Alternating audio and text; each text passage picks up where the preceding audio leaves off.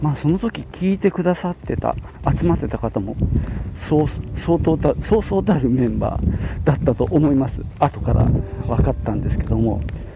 ま、最初にねこお声がけした方はランドルフのコレクターさんだったんですよ。でも結構な数持ってる方だったりあとまあライナー・クニチアのことでじゃ一番詳しいって言われてる方ですとかですね。あとはまあこのボードゲーム界の長老的な存在の草場先生なんかも来てらっしゃいました。まあ やっぱり草場さんが喜んでるかどうかが一番気になっちゃって話しながらね時々こうリアクションを確認したりしてたんですけどね。あの終わった後ちょっと感想を聞いたら結構楽しんでくださったようで安心しましたね。ほっとした。やった甲斐があったなと思いましたね。で後からツイッターを見てたら僕が一番まあある意味まあ尊敬してるというかまあ恐れてもいる方なんですけどもあのシドサクソンのねゲーム大全を訳された、えー、方でランドルフのコレクターもやってると思うんですけどもすごい詳しい方がいらっしゃってたようです。あのその場でねお会いできずご挨拶もできなかったんですけどね。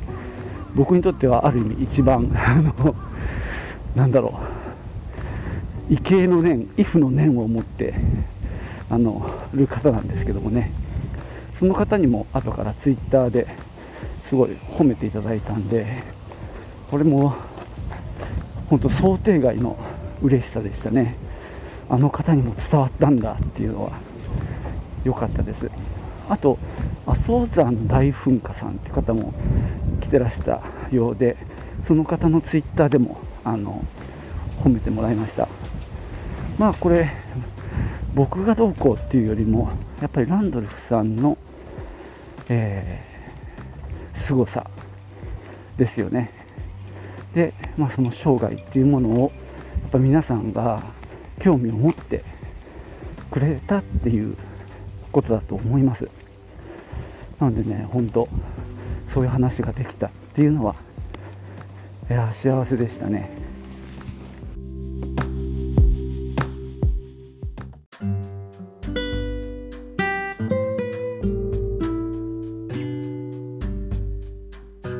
まあこれまでもうそれこそ20年前からですね、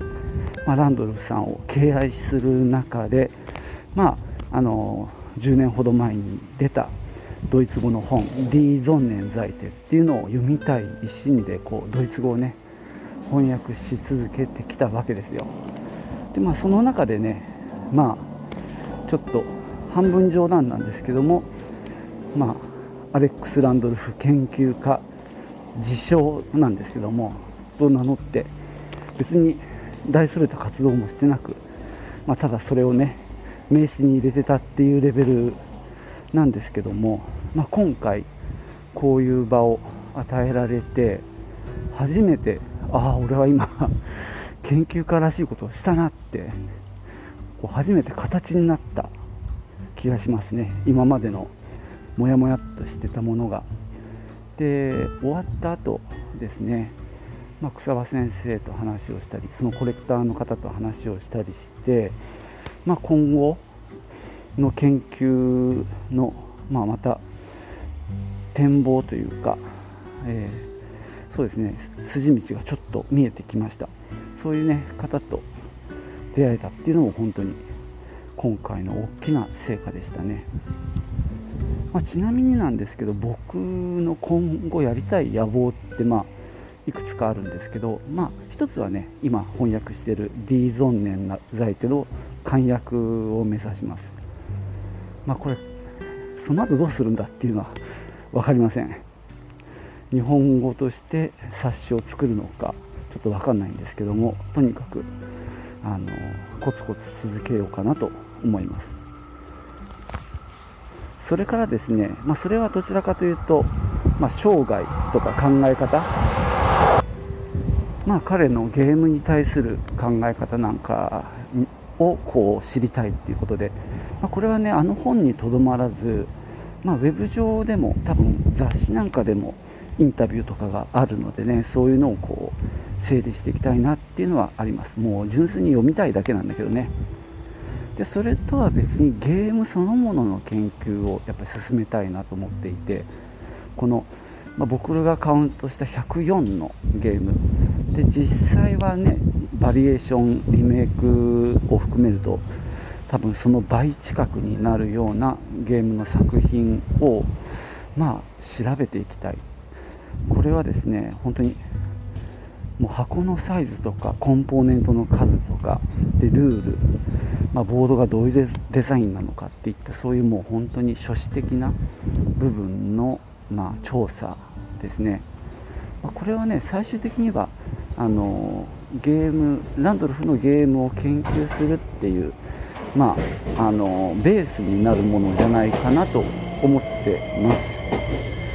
まあ、そのコレクターの方と知り合えたんでねそういったことも進められそうな気がしていますまあめちゃくちゃ地味な作業なんですけどねその箱の写真を撮ったりルールをスキャンしたりでまあそれをまあ何らかの形でアーカイブデータベース化していくっていうことでまあちょっとどうやってやっていくか考えてますけどね。それから単純にランドルフの作品を集めた展覧会、まあえー、僕の中では大ランドルフ展っていうんですけどもね、まあ、偉大なランドルフさんの、まあ、大きな展覧会を本当はこの年生誕100周年でやりたかったんですけど、まあ、できなかったんでねまあ次の機会なんとかやりたいななんて思ってます、ま、そんな風にねあのやりたいなと思えることがもしかしたらできるかもしれないなっていう気にはなってきました。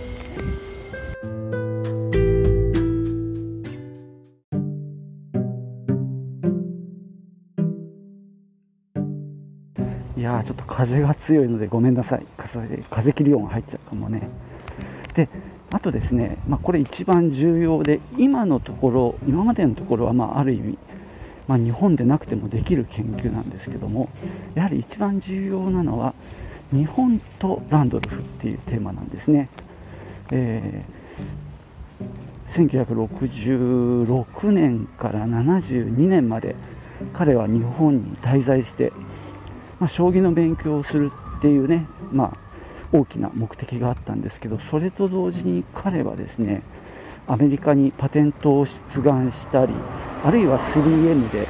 えー、商品を出したりですね、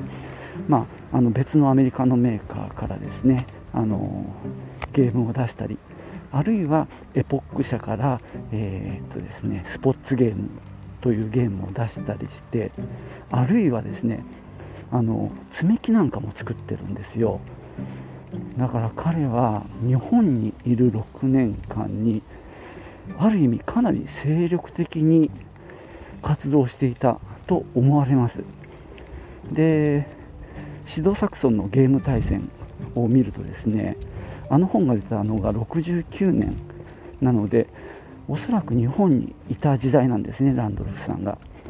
でそのゲーム対戦の中にもそのアレックス・ランドルフの紹介としてですね彼はそのもうすでに50を超えるゲームを作ってるなんて考え書いてあるんですよ、まあ、それはだから、まあ、ボストンでゲーム作家としてデビューパン会でですねその後ローマに行って、まあ、ローマ時代からそれを始めたのかもしれないなとは思いますが日本でもきっとゲームを作るっていう活動を活動というのかそういう仕事をまあ、発表するしないにかかわらずゲームのアイデアを作ってその時点で69年の本の時点で50を超えるさ、まあ、ゲームを作ってるっていうことなんで、まあ、かなりですね日本にいた時も彼はいろんなことをしていて僕はその時代が彼のゲーム作家の土台作りだったんじゃないかなというまあこれ仮説なんですけどね。まあ、ちょっとそこに僕はこう期待してるというか彼が日本に6年いたあんなすごい人がゲーム作家として花開く前の時代に日本に6年滞在してったっていうのは結構重要な時代だったんじゃないかとまあ勝手にまあ、まあ、期待も含めて推測予想してるんですね。だからそういった彼の活動がなんとかこう資料として見つからないかとかですね。あるいはもうそこまでいかなくても単純に日本で何をしてたのかっていうねその辺りをすごく知りたいと思ってるので日本のランドルフっていうのが大きな。おはようございます。研究テーマになるのでまあ関係者もねだんだん年を取ってきてると思うので今のうちにねそういったものを収集したいなというふうに思ってます。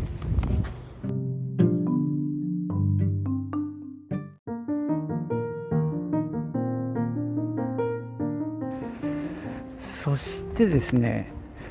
まあやりたいことはこう広がってってなんとなくやれそうだなっていうものもあったりするんですけども、えー、これをどう調べて、えー、どう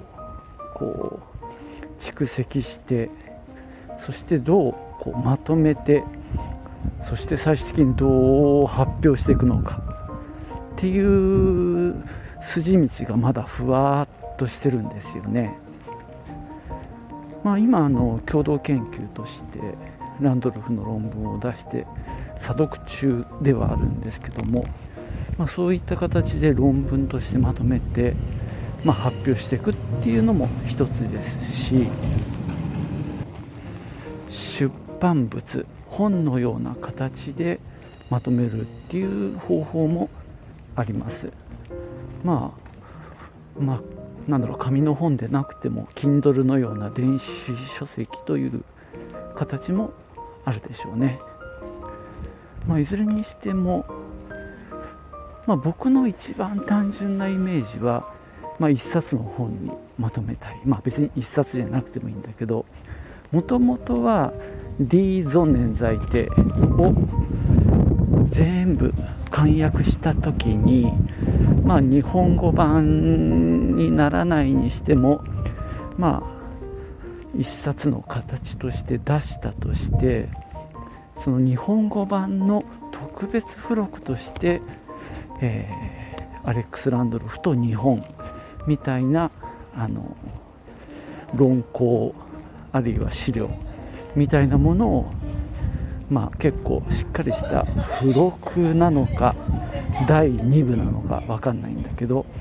そういう形でくっつけたらいいかななんて思っていたんですけどもね、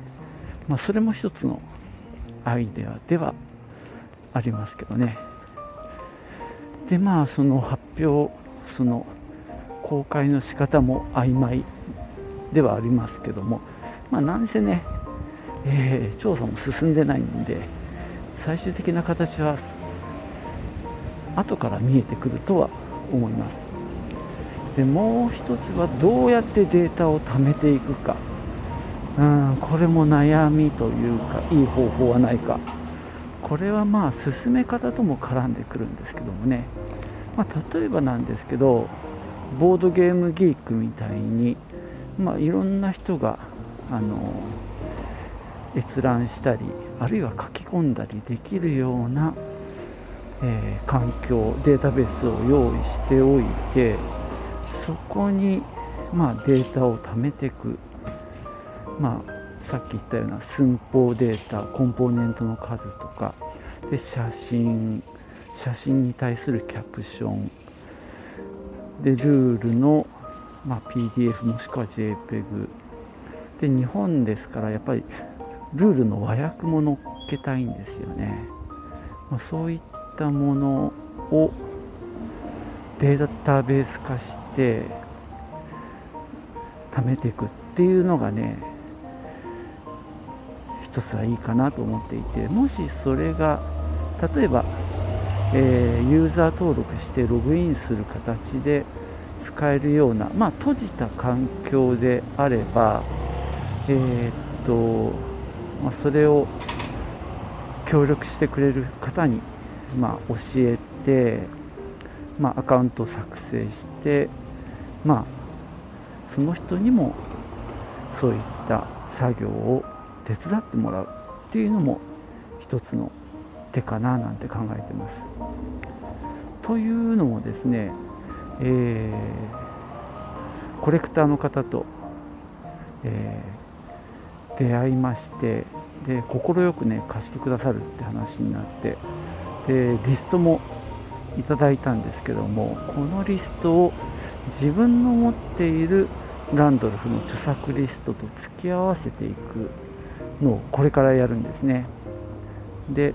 その中でまどれをお借りして展示するかみたいなことを考えていくわけですけども仮にこの Google のスプレッドシートが、まあ、僕が持ってるやつですけどね。あの共有できていれば、えー、まあスプレッドシートレベルであればその方の列を1つ作って持ってるっていうところにチェックを入れていけばいいわけで逆に持ってないものもはっきりするしで、まあ、僕のリストにないものは新規で追加していくっていうことができるのでなんかねそういうやり方をすると、まあ、リストの共有によってね何だろうリストそのものが充実していくんじゃないかなっていう気もしています。まあ、スプレッドシートの共有ってあんまりやったことがないんでちょっとだけあの調べる必要がありますけどねで僕のリストっていうのは、まあ、その D 存念剤っていうのを付録から作ったものなので、まあ、一応ある程度の正確性はあるんですけども実際はね漏れてるものも多少散見されるのとあとはうーんとですねそう結局あの本が、えー、10年前に出てるのでその後出てるものが、えー、フォローできてないのでその辺りもね追加していく必要がある。で、まあ、考え方なんだけどまあそれをあえてこちら新たにそういう環境を作る必要があるのか。それともじゃあボードゲームギークにこっちもデータを入れていけばいいんじゃないかっていう気もちょっとするんですけども。ただえー、っとそうですね。まあ、写真を上げたりもできますしね。ただまああれかな。そうコンポーネントとか箱のサイズとかルール。まあ、僕は特にね箱の全ての面を記録したいんですよね、まあ、これはランドルフさんのあの作者名が入ってるかどうかっていうのもちゃんと見ていきたいしどういう表記になってるのかっていうのもね興味があるので、まあ、そういったところもきちっとしていきたいなんて言って、うん、なんかねいい方法がないか、まあ、できれば、まあ、そういう Google みたいな汎用のお金のかからないサービスでできたらいいななんて思ってるんですけども。まあこれね詳しい人がいれば是非教えてもらいたいですね。そういったデータベースで、まあ、画像も保存できて、まあ、いろんな人がアクセス、まあ、アカウントを作ってアクセスできるような環境があれば蓄積できるなと思ってます。まあ実際これ俺一人でもねできなくはないんだけど結構時間がかかるなっていう気もしてるんですよねなのでそう手伝ってくれる人がいたらそういう人と一緒にやれればななんて思ってますあとはですね、まあ、それはゲームそのものの話なんですけどその日本にいた時のランドルフっていうのに関しては何だろう調査して例えば誰かにインタビューしました。あるいは、えー、文章を書いてもらいました。あるいはそうですね音声を音声インタビューあるいは映像のインタビューいろんな方式が考えられます。あるいはランドルフさんが書いたメモとか手紙なんていうのも出てくるかもしれないんでそういったものをどうやって保管するのか。なんかこれってあれだよね。博物学とか図書館とか大学の関係とかそういうレベルになりそうですね。いい方法はないのかな。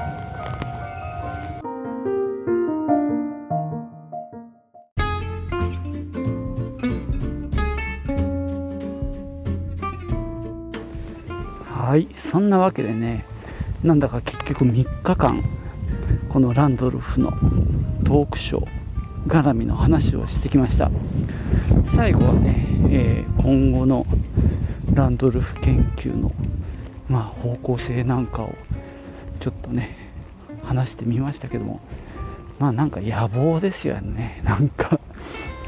できるんだろうかって思いながらまあ言ったりしてるんですけどもでもまあ今回ねああいう場でお話をしたことでなんかね動き始めたって感じもするんですね。あの親切な人が教えてくれたりあるいは協力してくれたりする方が現れたりしてまあ本当ついについにっていうと 大げさだな。なんかねちょっと動きが出てきたのかなと思います。まあ僕自身もねこの日本のランドルフっていうことでまああの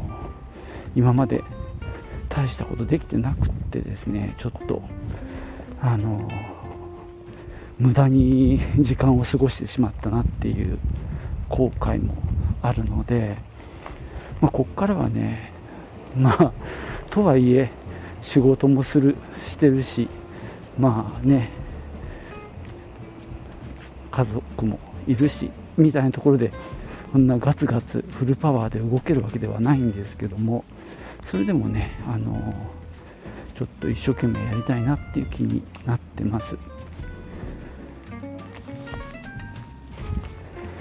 とはいえ例えば東京に行きますって言えば交通費もかかるし何ていうかねあのお金もかかるなっていうのもちょっとあの悩みの種ではありますね。まあ妻にも迷惑はかけたくないんで自分のまあわずかな小遣いでちょこちょこ貯めては動くっていう形になるのかな。それよりはさっき言ったようにあのいろんな場所で協力してくださる方がいればそういう方の力を借りながらやるっていう方が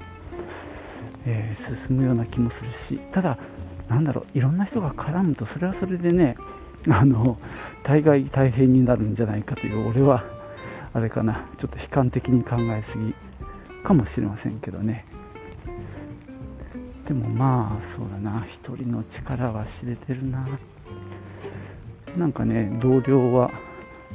クラウドファンディングでもやったらなんて言うんだけどなんかね目に見える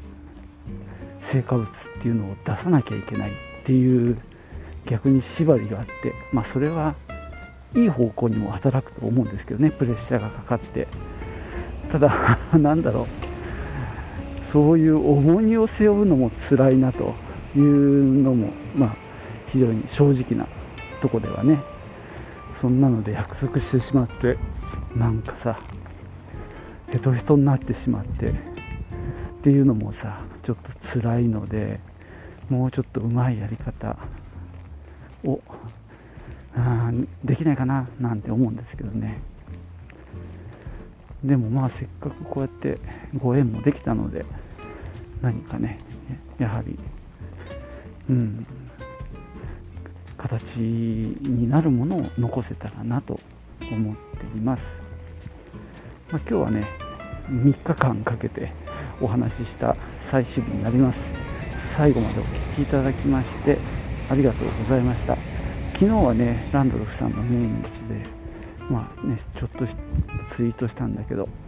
ねたくさんの方が反応してくれて嬉しかったですね。はい。では今日はここで終わろうと思います。またね。チュース。